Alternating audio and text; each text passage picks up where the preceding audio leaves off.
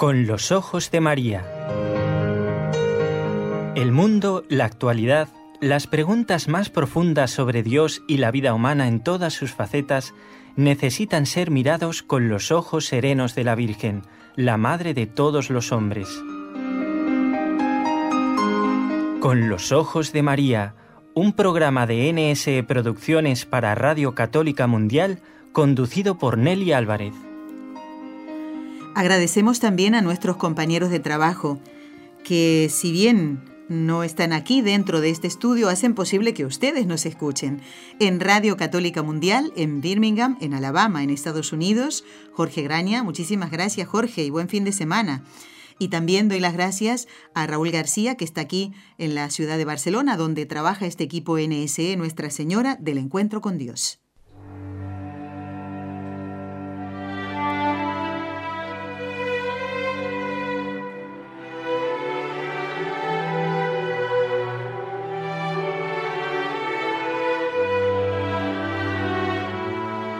Fátima.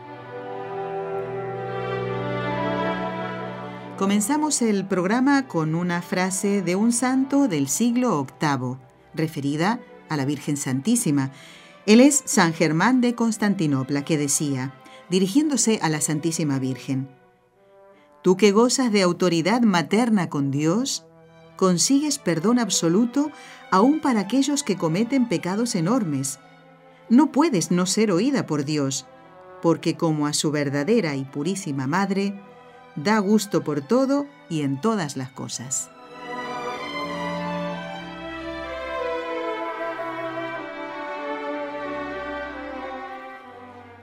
Compartimos un nuevo programa dentro del ciclo Fátima y hoy vamos a centrarnos en palabras de Jacinta, de Jacinta Marto.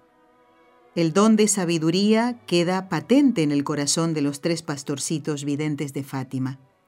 Y hoy lo vamos a comprobar a través de unas palabras que pronunció la pequeña Jacinta poco antes de morir. Tenía nueve años.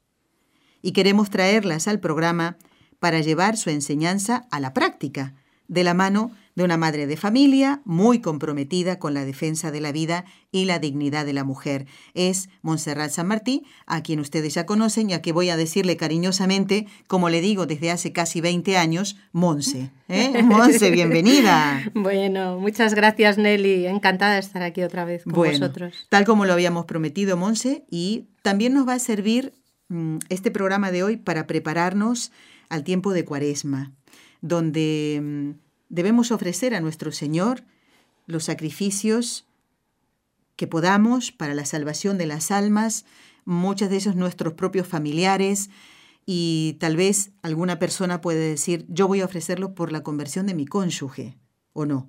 ¿Mm? Sí, claro que sí.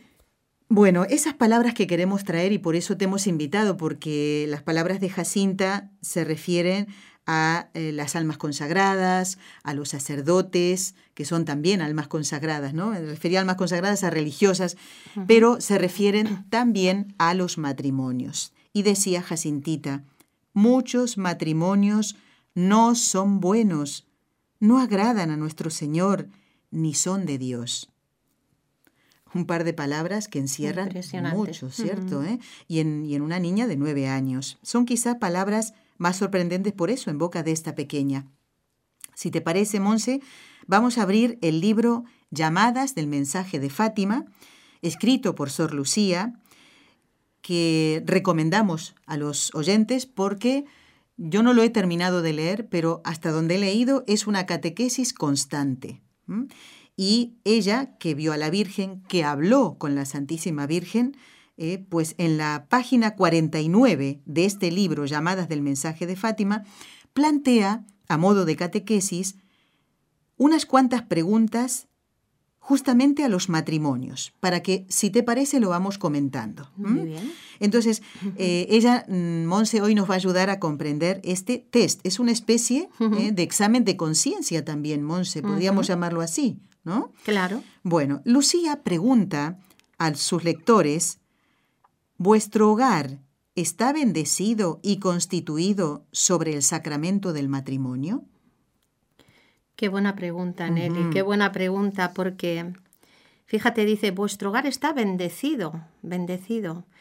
Eh, el sacramento del matrimonio muchas veces eh, no está valorado, incluso por aquellas personas que lo reciben, porque no, muchas de ellas quizás no han profundizado en esta bendición que, que reporta el sacramento a, a los contrayentes y luego con el tiempo pues a, la prole, ¿no? Es muy importante esto que dice Sor Lucía porque vemos hoy precisamente cómo cuántas parejas eh, no deciden casarse porque tienen como temores a, bueno, vamos a probar si nos funciona y veremos a ver y más adelante igual nos casamos o algunos pues ya directamente mm, ni se plantean ni casarse con el tiempo, o sea, simplemente son relaciones esporádicas y ya, ¿no? Eh, sin darse cuenta, eh, muchos incluso son gente bautizada, o sea, son personas católicas, pero que ya no han seguido esa, esa enseñanza de, de, la tradición, de lo que han recibido, y pues han seguido la moda del tiempo, ¿no? Han seguido las modas. Y estas personas, sin saberlo, están mm, pues perjudicándose mucho porque eh, los que estamos casados, tú Nelly lo sabes, también estás casada, yo estoy casada, eh, sabemos las dificultades que entraña muchas veces el convivir con una persona por mucho que la quieras, pero somos caracteres diferentes, mm. eh, hay dificultades, eh, no todo es tan bonito como cuando uno es novio y todo lo ve de color de rosa y todo parece muy sencillo, pero el día a día a veces desgasta, cansa eh, y cuando esta pregunta que hace Sor Lucía, vuestro hogar está bendecido y constituido sobre el sacramento del matrimonio. Es que es verdad, es que Dios nos otorga a todos los matrimonios que recibimos el matrimonio canónico, nos otorga una serie de gracias para que podamos llevar adelante ese matrimonio hasta el final, hasta que la muerte nos separe, como, como escuchamos cuando nos casamos, ¿verdad? Entonces, eh, darle esa importancia al sacramento, que se ha perdido, por desgracia, se ha perdido esa, eh, esa mm, importancia y hay que volver a enseñar y a recuperar en tanta juventud que no sabe y que no entiende lo que es el matrimonio. Es como que hay temor al compromiso, pero el compromiso es una forma de decir, eh, quiero eh, unirme ante Dios contigo para siempre, sin poner límite a este amor que hoy digo tener. De luego vamos a ir, porque Sor Lucía va desgranando, como, ¿eh? más no se queda solamente en esto. Y, mm, y muchos de los matrimonios, inclusive los que se casan por la iglesia Monse, no saben lo que es la gracia santificante, no saben que tienen esta fuerza. Por eso es tan importante la preparación al matrimonio. ahí has dado, eh, yo creo que es un punto clave, porque todo lo que vamos a hablar hoy aquí, si no hay una previa preparación, es muy complicado llevar un matrimonio cristiano adelante en la sociedad que vivimos. Y entonces el mundo te arrastra y si tú no tienes una base, un conocimiento de, esto, de esta gracia santificante que te va a, ayudar a, llevar adelante todo lo que venga, pues va a ser muy complicado, ciertamente. Incluso, ya digo, en personas que, que son católicas, y, pero esa preparación es importantísima, yo diría que es básica. Ya. Monse, ¿cuántos años hace que estás casada con Miguel Ángel, con tu esposo? 31 años. ya son años. 31 años, muy bien. Y han pasado eh, una serie de dificultades, por supuesto que momentos agradables, y ya lo creo que tantos, en tantos años, eh, momentos de alegría, pero también momentos de tristeza, Monse, entre ustedes dos y después con la venida de los hijos. Sí. Que no termina con el hecho de traer al hijo al mundo. Mm, Eso. No. ¿eh? Monse, recuérdanos cuántos hijos han tenido mm. eh, y, algunos de esos ejemplos, ¿no? En los que eh, has notado tú la fuerza de la gracia que, recibiste en el sacramento. Bueno, nosotros somos padres de diez hijos Dos de ellos pues mm, están en el cielo. Miguel Ángel el mayor pues eh, murió con tres años en un accidente en nuestra casa Y después tenemos un, un, bebé que no llegamos a conocer porque es un aborto espontáneo. Y luego, pues tenemos ocho hijos que viven con nosotros. Bueno, algunos ya viven. Se han independizado. Se han independizado, pero tenemos aún algunos en casa. Entonces, esto que decía Nelly, eh, las dificultades que surgen pues en el día a día.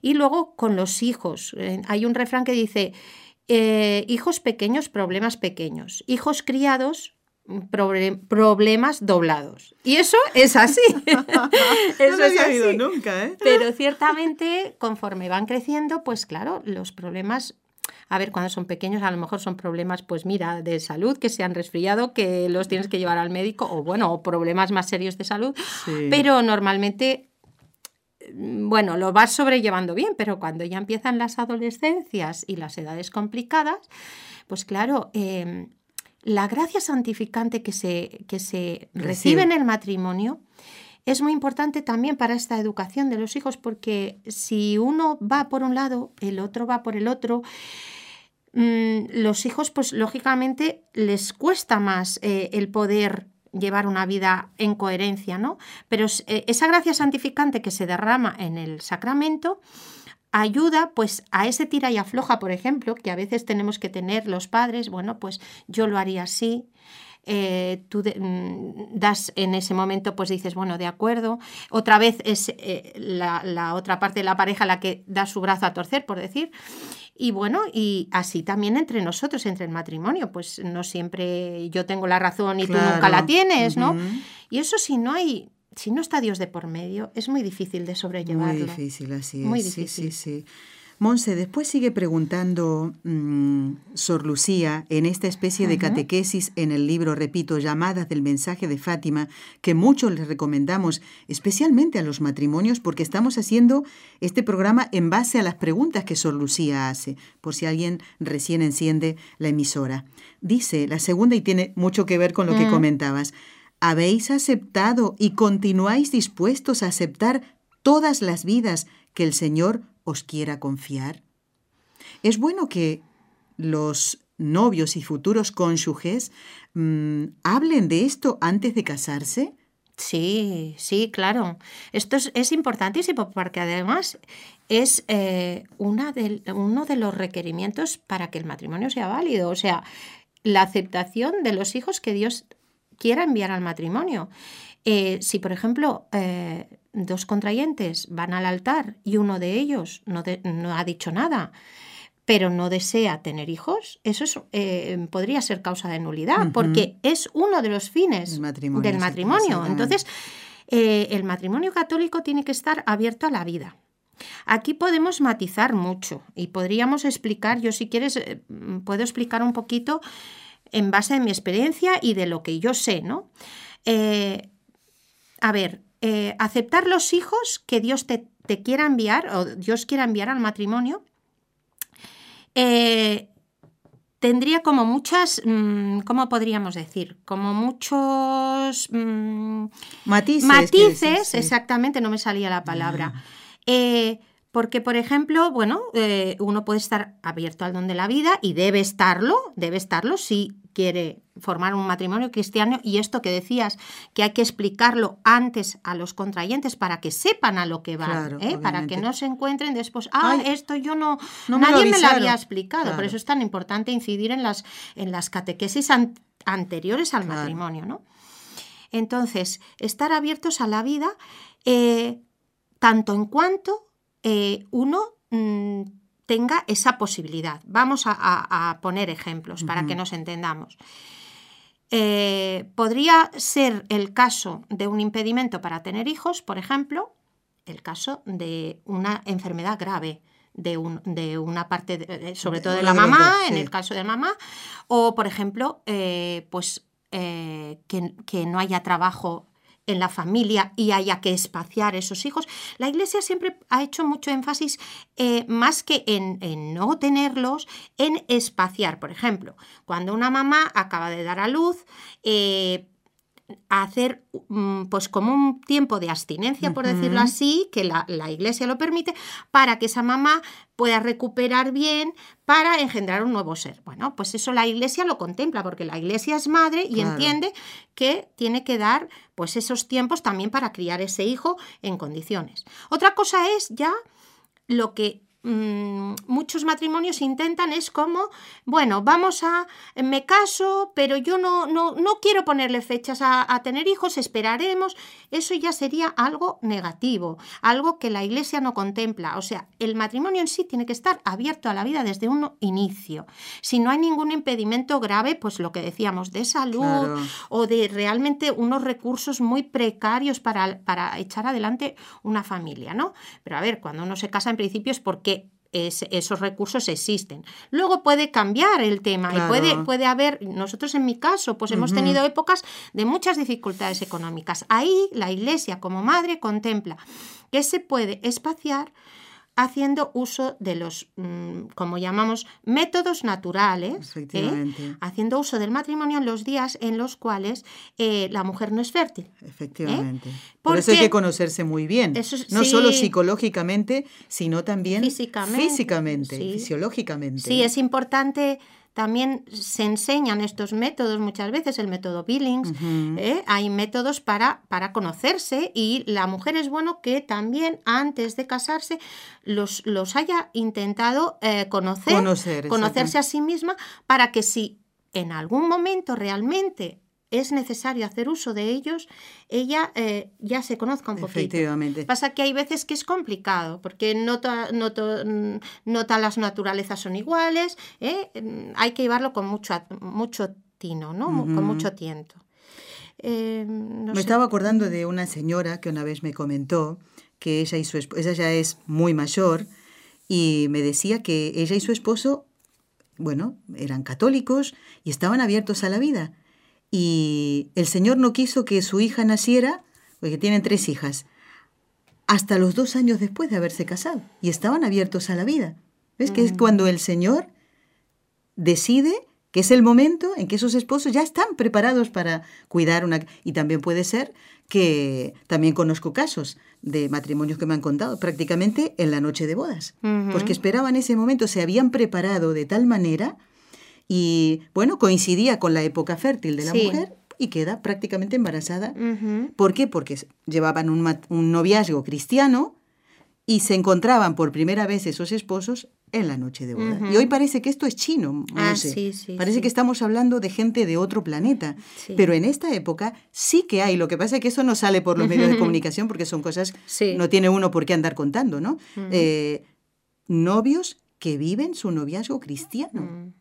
Y esperan ese momento precioso en castidad hasta el momento en que ya, unidos por el sacramento, eh, se entregan el uno al otro. ¿eh?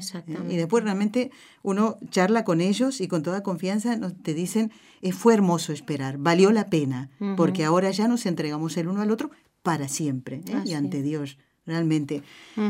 Y bueno, estamos compartiendo con Monse de San Martí este programa donde estamos eh, teniendo en cuenta las preguntas que Sor Lucía hace en el libro Llamadas del mensaje de Fátima. Y estamos, claro, uniendo esto a, a esta frase muy fuerte que dijo Jacinta antes de morir.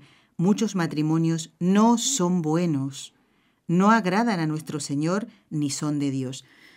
Monse, yo aquí pienso que evidentemente esta sabiduría es de Dios, porque una niña de nueve años eh, ¿De dónde va a sacar esto? ¿De dónde va a sacarlo? Sí, sí, las frases de Jacinta son tan, contundentes, tan contundentes que dices, esto no puede haber una niña de nueve años eh, con la información que había en aquellos tiempos, porque hoy en día los niños, por desgracia, muchos niños saben demasiado y, podrían decir eh, muchas cosas, pero esta niña realmente se nota se nota que lo que dice viene de, del cielo, viene de, Dios totalmente. ¿eh?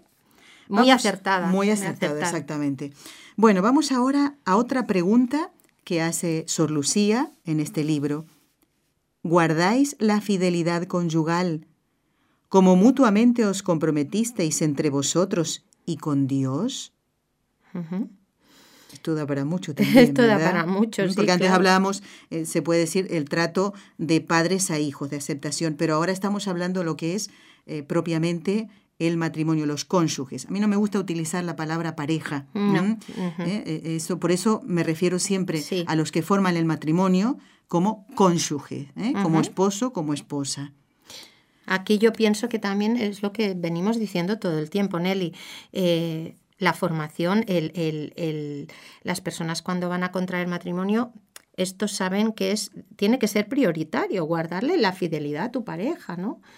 Porque mm, es lo que decías tú antes, eh, lo que no son matrimonios, lo que son parejas que viven en el mundo, pues muchas de ellas viven unas vidas eh, en, el sentido de que eh, la fidelidad pues no la tienen como una prioridad. Entonces, eh, eso tiene que ser terrible porque tú nunca puedes estar seguro de que esa persona te ama realmente, te ama realmente ¿no? Si tiene la facilidad pues de hoy con una y mañana con otra, o bueno, o, esporádicamente, vamos a decir, ¿no? eso tiene que ser muy duro. Entonces, por eso también es muy importante contraer matrimonio y hacerlo conscientemente, porque tú te comprometes delante de Dios, te comprometes a serle fiel a esa persona de por vida, ¿no? Y aquí, Sor Lucía, pues es muy claro, guardáis la fidelidad conyugal, es que es muy grave eh, el tema de, de, faltar a esa fidelidad, ¿no? Es un pecado muy grave el pecado de la, mm, eh, del adulterio. Del adulterio, exactamente, ¿no? Claro. Y hoy hace, se hace eh, burla de esta preciosa virtud que es la fidelidad. Y además, Monse, eh, la fidelidad entre los cónyuges da seguridad a los hijos. Ahí está. Y muchas veces estamos pensando en mi placer, en, en, en, lo que yo quiero, pero no Mm, pienso en el deber que tengo de darme y entregarme. Y en eso está, ¿verdad? Claro. Y a ver, tú, nosotros mm, no hemos sido bendecidos por hijos, sí por ahijados, muchos, por sobrinos. Pero, Monse, eh, lo que decías antes, así como la autoridad tiene que ir por la misma línea de los esposos, pues en esto también. Eh, ¿Cómo se siente un niño cuando ve que sus padres no se aman? No se quiere y no se demuestran el cariño. Sí, eso yo considero que sí, que totalmente cierto y, vemos tantos matrimonios rotos, tantos niños sufriendo estas roturas. Eh, es terrible. Ciertamente es muy importante ¿eh? este punto de la fidelidad conyugal, eh, ya no solo para, para, los contrayentes, sino para, como muy bien dices, para esos hijos, para darles esa seguridad tan necesaria para que crezcan equilibradamente. Muy importante, Nelly. Y como hablábamos antes del noviazgo, eh, el matrimonio es indisoluble, sí. pero el noviazgo no lo es. Entonces, pienso yo, ¿no? Que si, si tu novio o tu novia, porque aquí no hacemos distinciones, que mm. todos los hombres son iguales, no, un momentito, no son todos iguales, ¿eh? eh también puede ser la mujer la, la, infiel, pero si eso lo notas ya en el noviazgo, pues, a ver, Tendrías que pensarlo muy bien. Claro. ¿No? Está justamente para conocer a la persona. Y eh, mucha gente piensa que por recibir el sacramento del matrimonio esto es mágico. Entonces, claro, eh, eh, piensa que esa persona a la que dices querer y dice quererte y te es infiel ya en el noviazgo, crees que va a cambiar y más si no tiene vida espiritual. Claro, claro. Si no está consciente de todo esto, ¿no? Sin duda, Monse, lo que decías de la formación es fundamental. Mira, después Lucía añade que el adulterio de una persona casada es doble pecado. Claro, una persona soltera nunca va a cometer adulterio, ¿no? Porque eh, ahí se llamaría, bueno, me fue infiel, mi novio, mi novia. Pero la palabra adulterio la utilizamos, ¿no? Eh, en, la persona casada. Dice, porque también ha infringido un juramento que hizo al Señor. ¿Eh? Pero ¿quién tiene esto presente hoy? Sí, sí, por desgracia por esa misma falta de formación que decíamos, pues no se le da el valor que, tiene la fidelidad y, realmente pues no, no se le da la importancia, ¿no? Y es lo que dice Lucía aquí, es que es doble pecado, porque tú le estás fallando a tu esposo, a tu esposa, aquí como decías no hay distinciones, puede ser ella la infiel o él, y al, al mismo tiempo eh, tú hiciste un juramento, un juramento delante de Dios en el que te comprometías a serle fiel. Así que es muy grave. Yo también matizaría algo que aquí Lucía no comenta, pero que mientras me preparaba yo el programa en casa y pensaba, he caído en la cuenta de que es que además se le inflige un daño a una tercera persona que no tiene ninguna culpa, que es la persona que es engañada. ¿Verdad? Entonces es gravísimo, es que te lo mires por donde te lo mires. Yo considero que es muy, muy serio esto, es muy grave, es un pecado muy grave que ofende mucho al Señor y hace, hiere mucho a, las personas, a todas, a las tres que están involucradas, una sin buscarlo, pero las otras dos también son heridas, ¿no? Entonces... Aquí yo creo, Monse, que hay que mm, eh, recordar aquellos... Em, aquellas cautelas que tenemos que tener las personas casadas. Mm. Una vez, mm, bueno, un familiar, ¿no? Lo comentaba yo en el programa, le llamaba la atención, me llamó la atención al verlo después de bastante tiempo, que no llevaba su alianza de matrimonio. Ah, y al ver a su esposa que estaba al lado, pues veo que tampoco la llevaba. Y entonces, bueno, como con Raúl a veces nos toca dar justillos prematrimoniales, les decía que esto, esta alianza que llevamos, sea en la mano derecha. ¿Dónde la llevas tú? Yo en, la, izquierda. Bueno. En Cataluña es en la izquierda, ah, curiosamente. como Raúl es de Madrid, pues lo llevamos a la derecha. Da igual, si te lo quieres poner en el índice, en el dedo mayor, igual. Sí. Pero esto siempre lo decimos a los, a los mm. novios que preparamos para el matrimonio. Esto quiere decir, yo soy de Raúl.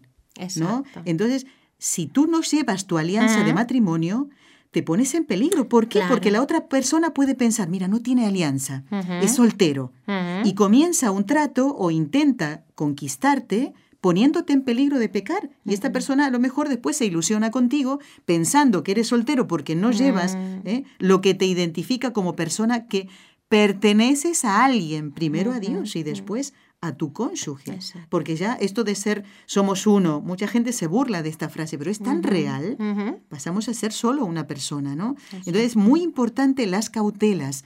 ¿A quién le contamos una preocupación que tenemos con nuestro esposo o con nuestra esposa? Cuidado con eso, porque si la otra persona está casada o es uno o una persona del otro sexo, pues está el peligro en que se compadezca de mí, pobrecita y tal, y ahí empieza una relación, porque somos así. Somos personas que queremos ayudar a los demás. Claro, claro. Se puede pasar esto, ¿no? Sí, ciertamente. Monse, seguimos entonces. Ahora vamos a. Porque ahora vamos, volvemos nuevamente a los niños, ¿eh? a los hijos. Decía Sor Lucía en eh, el libro Llamadas del Mensaje de Fátima, en esta especie de catequesis y test que hace a los esposos y a los padres. ¿Sois solícitos para llevar a bautizar a vuestros hijos para hacerlos cristianos? Los que retrasan el bautismo de sus hijos no están jugando con algo demasiado sagrado y valioso. ¿Y quién asegura a estos padres que la vida de esos niños va a durar mucho? Y sobre esto, Monse, tú tienes una buena experiencia. Sí, sí. Yo, mira, os puedo contar de, mis padres. Bueno, yo siempre me ha gustado mucho cuando leo las vidas de los santos. Me, emociona mucho pensar que, que muchos de ellos has visto como al nacer ya los llevaban a bautizar. El mismo día, o sea, no se esperaban a... A, que, se repusiera la mamá, no. No, no, no, exacto. El mismo día ya prácticamente nacer y bautizar, ¿no? Y eso a mí siempre me ha hecho pensar mucho en cómo mm, ya la, gracia santificante entraba en esa criatura tan tempranamente, ¿no? Era como prevenirla de que, de que el demonio ya mm, pudiera eh, hacer algo en ella, ¿no? En mi familia, eh, mis padres han sido también muy cumplidores de esto. Bueno, eh, a la semana hemos ido a bautizar las tres hermanas que somos, a la semana. Y yo he intentado, bueno, nosotros en, en, el matrimonio hemos intentado hacer lo mismo. Y también te puedo decir que mis hijos, exceptuando Belén, que pobrecita estuvo en la incubadora y aunque mm, retrasamos el bautismo no porque no porque nos gustara, pero la niña no corría riesgo, era por peso, bajo peso, nació muy menudita, ¿no? Entonces la bautizó a las tres semanas, creo recordar. Y es la que más hemos tardado, unas tres semanas, pero el resto todos han sido bautizados, pues eso, a la semana prácticamente. Y ahí yo pienso que es lo que te decía de los santos. Eh, intentar que esa gracia santificante, la gracia bautismal, les llegue cuanto antes mejor, ¿no? Porque eh, es como decirle al Señor, esta criatura es tuya, tómala, poséela ya, ¿no? Igual que también hemos hecho con todos nuestros hijos ofrecerlos ya desde el seno materno a la Virgen. Eh, mi, padre ya lo hacía y yo lo he hecho con todos mis hijos, ¿no? Ofrecer, eh, bueno, mi padre y mi madre, ofrecer esos hijos al Señor para que sean para Él, para que, mm, bueno, que un día nos podamos encontrar todos en el cielo, ¿no? Bueno, y además, ya que hablamos del bautismo, de elegir nombres para nuestros hijos, que, bueno, tengan unos protectores. Monse, yo quiero que digas tú, no las edades, no importa eso, sino los nombres, porque si no, no terminamos mal, ¿no? el programa. Bueno, me encantaría. Bueno, eh, Monse, los nombres que Miguel Ángel, tu esposo y tú pusieron eh, a, sus hijos. A ver. Sí. Mira, los nombres, nosotros siempre hemos querido que sean nombres eh, con referencias pues cristianas, ¿verdad? Hoy en día hay mucha moda de poner pues nombres, mm, bueno, de un artista, incluso he escuchado, he escuchado barbaridades de poner a un hijo satán o últimamente, sí, sí, horrible. Entonces es eh, tremendo y, lo que dices tú, ¿no? Ponerles ese protector, esa protectora, importantísimo. Entonces, yo te digo los nombres de mis hijos. ¿De mayor a menor o de, de mayor a, menor. Vamos en orden por escalera. Entonces, tenemos al mayor, que fue el, niño que se nos murió con tres años, y le pusimos, fíjate qué nombres más bonitos, Miguel y Ángel, Miguel Ángel. Eh, como su papá, y esto nos viene de tradición, porque el abuelo de, o sea, el, papá de mi marido se llamaba Miguel y el otro abuelito se llamaba Ángel. Entonces, eh, eh, su, mamá, su mamá, Miguel Ángel. Bueno, pues nosotros al mayor le pusimos Miguel Ángel. ¿eh? Un protector, San, San Miguel Arcángel, impresionante. claro. después tenemos a una niña que se llama Lourdes, una chica, la Virgen de Lourdes, Nuestra Señora de Lourdes. después Ramón María, por San Ramón Nonato también ah. por el abuelo paterno, por mi parte, mm, materno, perdón, por mi parte, mi papá se llamaba Ramón y le pusimos también el, María detrás porque nos gustaba, ¿no? Que llevara también el nombre, de, la, Virgen, Claro. Después tenemos a Marc, en catalán, Marcos, en castellano. El evangelista. El evangelista. Wow. ¿eh? Después una Monse, como yo, Montserrat, la Virgen de Montserrat eh, Belén, ah, eh, perdón, Javier, que me dejo a Javier, mi Javier, mi, Xavi. Javier, por San Francisco Javier, al que yo mm, quiero muchísimo y le tengo ¿eh? muchísima devoción por ser el patrón de los, de los misioneros.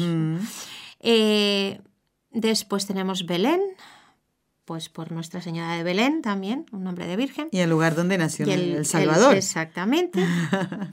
María Ángeles, nuestra Señora de los No hace falta aclarar nada. Y la pequeñita. Que está del otro que lado. Está del otro lado. ¡Wow!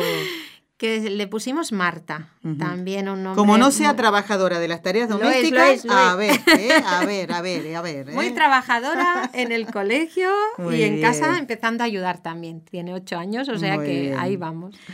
Eh, aquí es importante al hablar de Marta, cuando yo la vi hace un rato al llegar a la radio, dije, pero ¿qué hace Marta aquí? No debería estar en el colegio. Ah, Atención, señores padres, escuchen, porque Morse nos va a decir por qué no ha ido Marta al colegio. No se encuentra mal, porque yo la veo perfectamente, es una niña totalmente sana.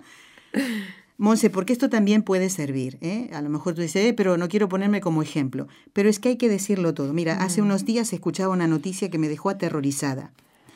Eh, capturaron aquí en, la, en Cataluña a unas personas, no eran parte de una red, sino personas que entre ellos se pasaban material pornográfico mm. y entre lo que encontraron los policías comentaban padres abusando de sus ah, propios hijos. tremendo, Yo me he quedado, Monse, de verdad. Vi la noticia y también me quedé muy estremecida. Es tremendo, tremendo, tremendo. Y encima no solo abusan, sino que, que lo captan y luego lo distribuyen. o sea, es que es, Horrendo, horrendo, sí. Bueno, eh, pues no, Marta no ha ido al colegio, me preguntabas, mm. y es porque hoy eh, en, aquí en Cataluña por, lo menos se celebra eh, la, anticipación del carnaval.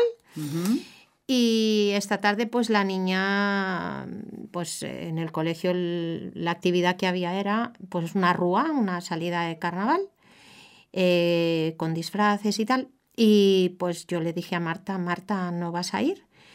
Y te vienes conmigo a la radio y ella se vino muy contenta conmigo. Pero, eh, a ver, si, si somos católicos, ¿cómo podemos estar con, dándole una mano al demonio, ¿no? Por decirlo, poniendo una, una vela a Dios y otra al diablo, ¿no? es que no, es, una incongruencia. Entonces, nuestros niños que aprenden, ¿no? Claro. Y Esa es su preparación para la cuaresma. Ahí está.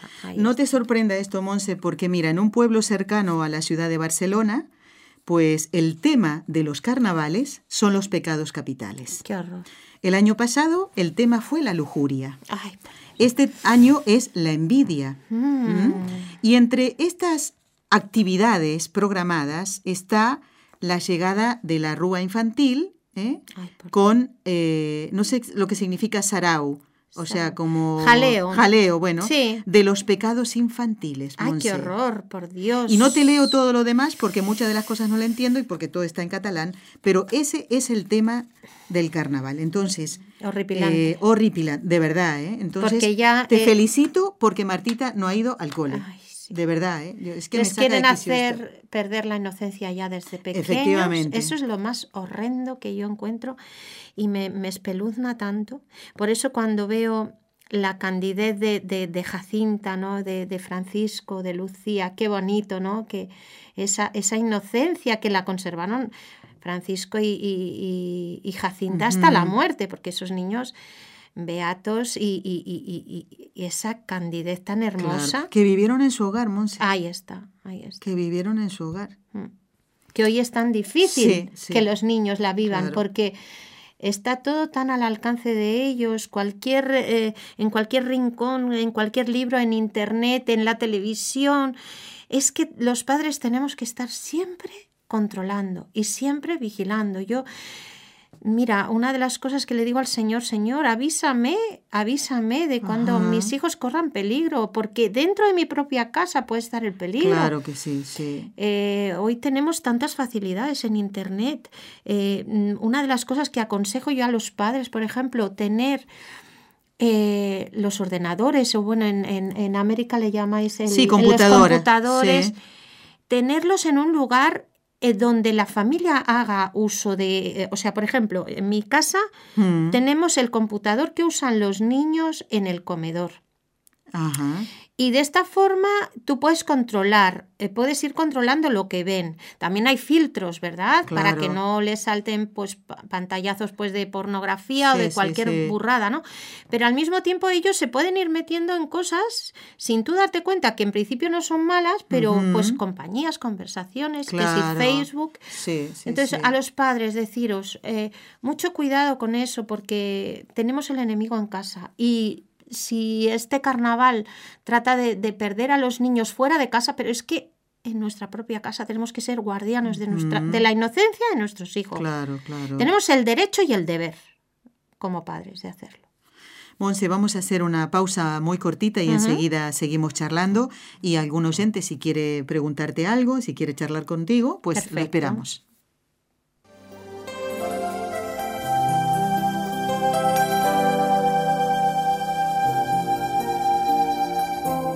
Estás escuchando en Radio Católica Mundial el programa Con los Ojos de María, en vivo y en directo, presentado por el equipo Nuestra Señora del Encuentro con Dios desde Barcelona.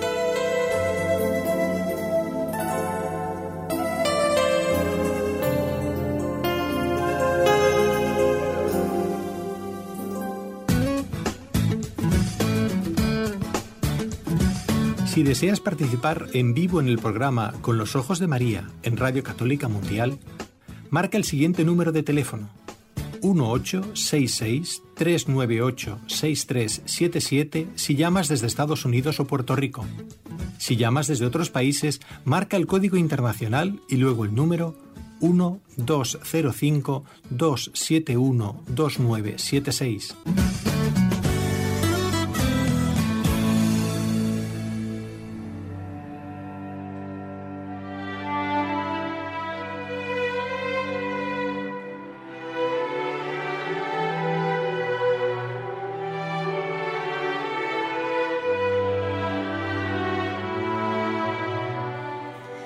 Muy bien. Monse, si me permites, voy a leer algunos correos electrónicos. Mira, como ves, todo esto. Oh, es para asombrarse, ¿no? Sí. Bueno, ¿sabes por qué? Muchos de ellos ponen las intenciones para el último día de este mes de febrero. Hoy es día 24, pues el martes que viene empieza el mes, justo eh, termina el mes de febrero. Entonces ya ponen intenciones para la misa del último día del mes. Por eso hay muchos correos. Pero mira, quiero saludar a Adriana. Dice gracias por sus programas y también por los podcasts. Este también ¿eh? va a quedar, así que les puedes decir a tus amistades, ¿eh? si quieren escuchar. ¿eh? O algún matrimonio que veas que tiene necesidad de estos programas, pues tú lo, lo recomiendas ¿eh? y los difundes por el podcast. Bueno, nos hace Adriana dos consultas para cuando venga un sacerdote. Ah, Tomamos nota, Adriana. Después también saludo a Marieli de Miami, en Florida, en Estados Unidos. Eh, su esposo va a venir a Europa y va a pasar por aquí por la radio. Ah, Así que todos están invitados, ¿no? Dice, muchas bendiciones a usted y a todo el equipo. Gracias por llevar la palabra de Dios a todos los rincones del mundo. Gracias por enseñarnos a conocer y redescubrir nuestra fe. Gracias, Marieli. Beatriz Elena de Medellín, Colombia, dice, mi radio siempre está sintonizado allí, donde están ustedes. He sentido la presencia de Dios y María Santísima y sé que cómo me acompañan a través de este equipo de trabajo. Hace ya algunos años que los escucho. Es uno de los regalos que Dios ha dado a mi vida. Además de crecer espiritualmente, han sido la voz de Dios, animándome, fortaleciéndome, en fin, ayudándome a llevar la vida. Beatriz Elena, muchísimas gracias. Estos son los, los mensajes que te ayudan a seguir adelante, pues ¿no? A pues pesar de las dificultades, ¿eh? porque no siempre eh, no, muchas veces no dejamos contentos a todo el mundo.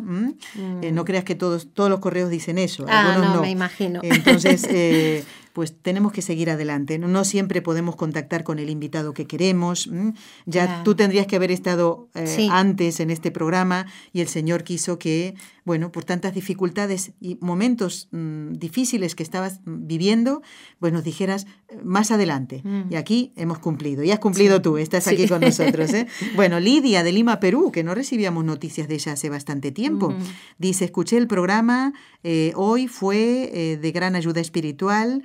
Este se refiere al programa con el doctor Formen, el del miércoles, donde hablamos de la cátedra de San Pedro. Ah, sí. Dice, nos dio una cátedra sobre el tema. Muchísimas gracias. Y también pone intenciones. Piedad de Miami, que hizo unas sugerencias en el programa anterior, ya tomé nota y vamos a hablar de San Juan de la Cruz y de San Leandro. ¿A qué santo le tienes devoción, además de San Francisco Javier, como nos dijiste antes, Monse? Santa Bernardita. Santa Bernardita, bueno. Y a, a, a Jacinta y a Francisco también los también. quiero mucho. Yo también Porque de jovencita leí, leí su semblanza y, y, me... ¿Te gustó? Me, quedé, me quedó muy grabada la, la, la vida de estos dos niños tan pequeños y con unas virtudes tan varoniles, porque realmente fueron santos, pero, pero a lo grande. Con todas las letras. A lo grande. Bueno, te recomiendo que si entras en, el, en la página de NS Radio, sí. vas al día, primero con los ojos de María, que es este programa, Ajá. el día 20 de febrero, que fue la fiesta de los pastorcitos, sí, sí. el programa dedicado enteramente a ellos. Qué maravilla. Creo que te va a encantar. Mm.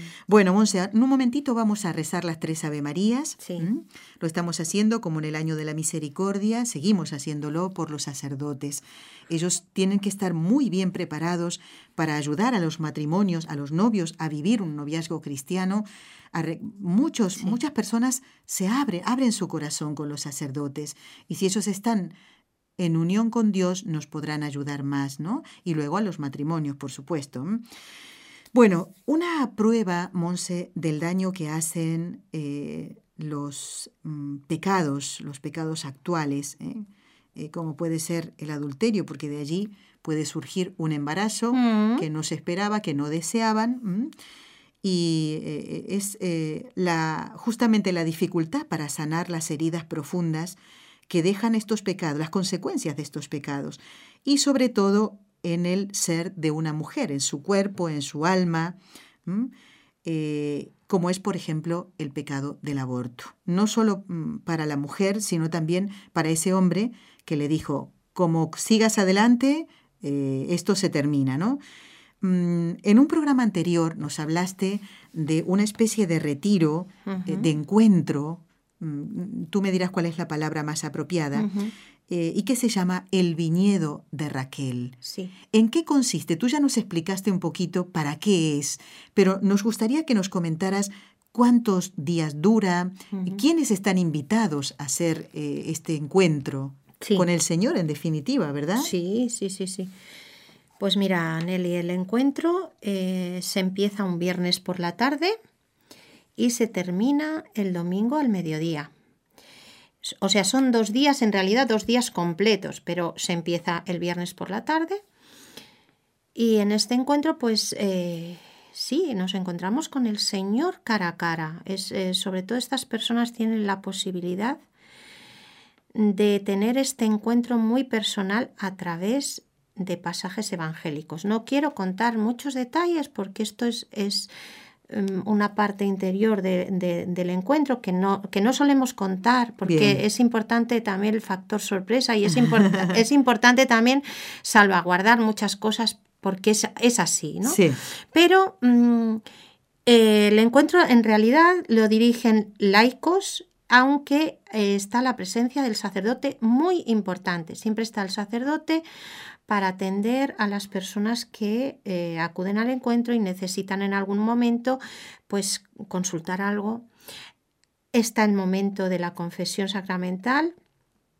Muchas personas ya vienen habiéndose confesado el pecado del aborto, pero eh, es un pecado que cuesta mucho de que la persona sane. Por eso eh, en el encuentro lo que se busca y lo que se logra porque al final siempre nos ha pasado, y yo doy fe de ello, ¿no?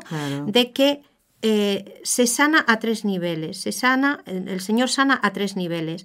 En la relación de la persona con Dios se establece una nueva relación de la persona con Dios. Dios te siente, siente la persona que le ha perdonado, ¿verdad? Ciertamente, porque es una dificultad que muchas veces sentir que has cometido un pecado tan grave como es mm, asesinar a tu hijo, vamos a llamar las cosas por su nombre, ¿no? Pues a veces no es sencillo de pensar que Dios te pueda perdonar. Pues sí, aunque tus pecados sean rojos como la grana, como lana blanca quedarán, dice la escritura, ¿verdad? Y es así, debemos Y es así, debemos creerlo. Luego también se sana a nivel de la relación madre e hijo.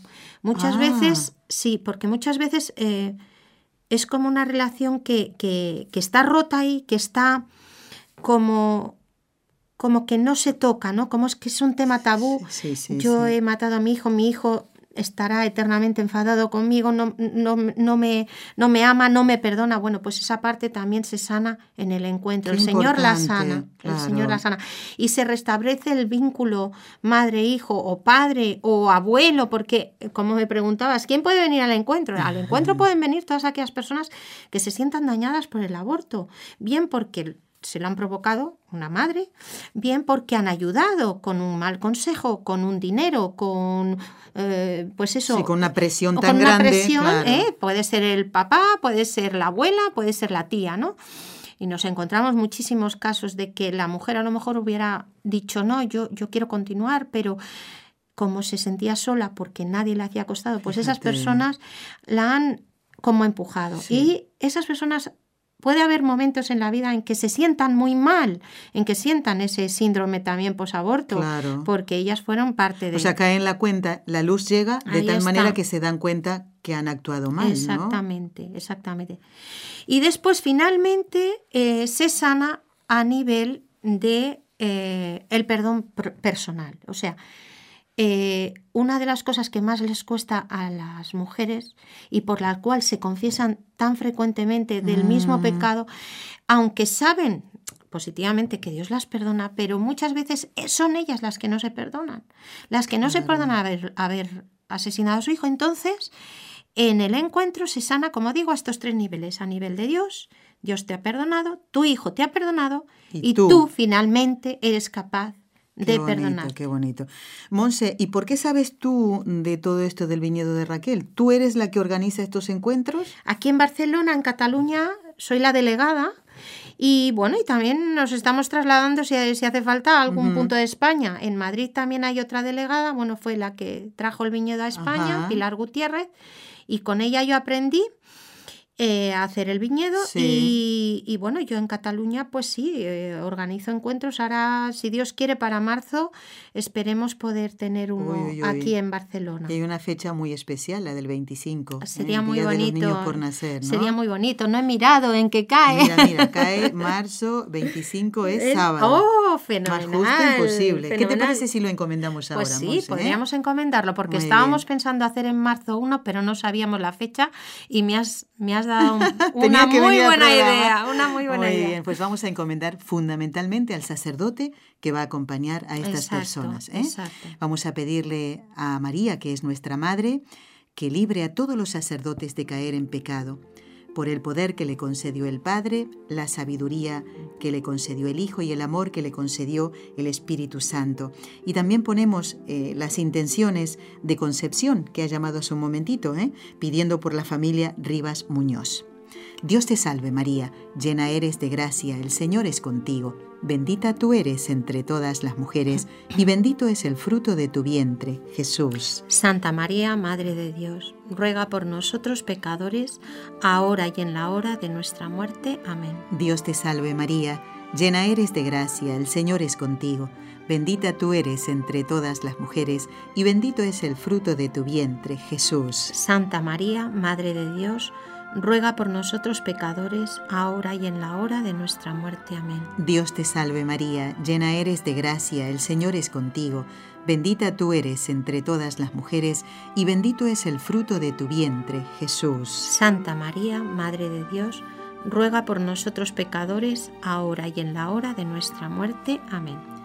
Dios Padre Todopoderoso, por intercesión del Inmaculado Corazón de María, te pedimos la santidad de los sacerdotes del mundo entero.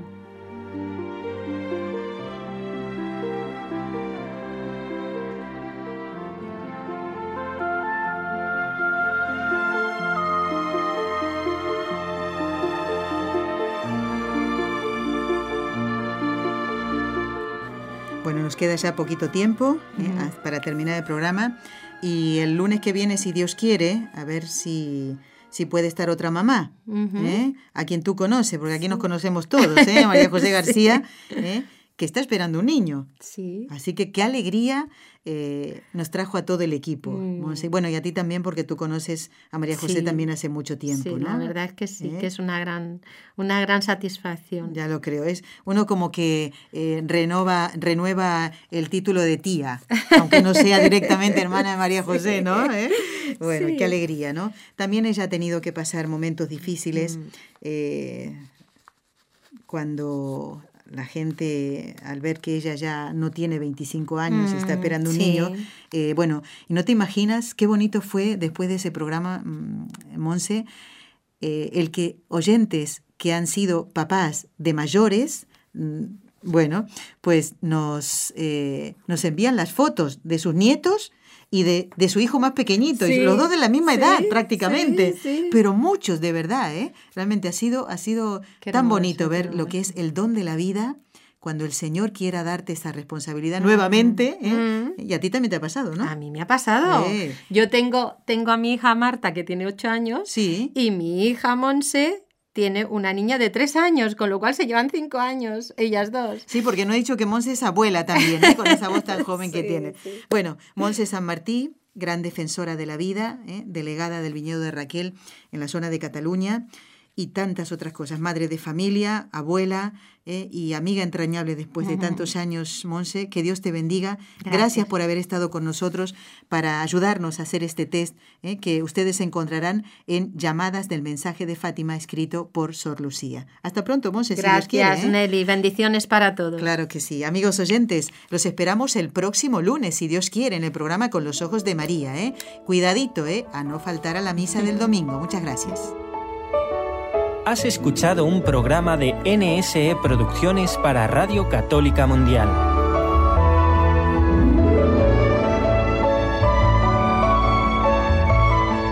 ¿Quieres conocernos?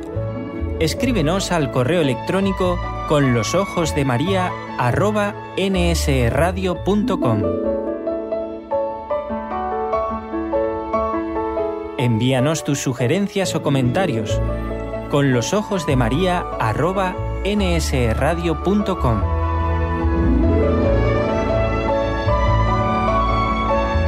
Te esperamos.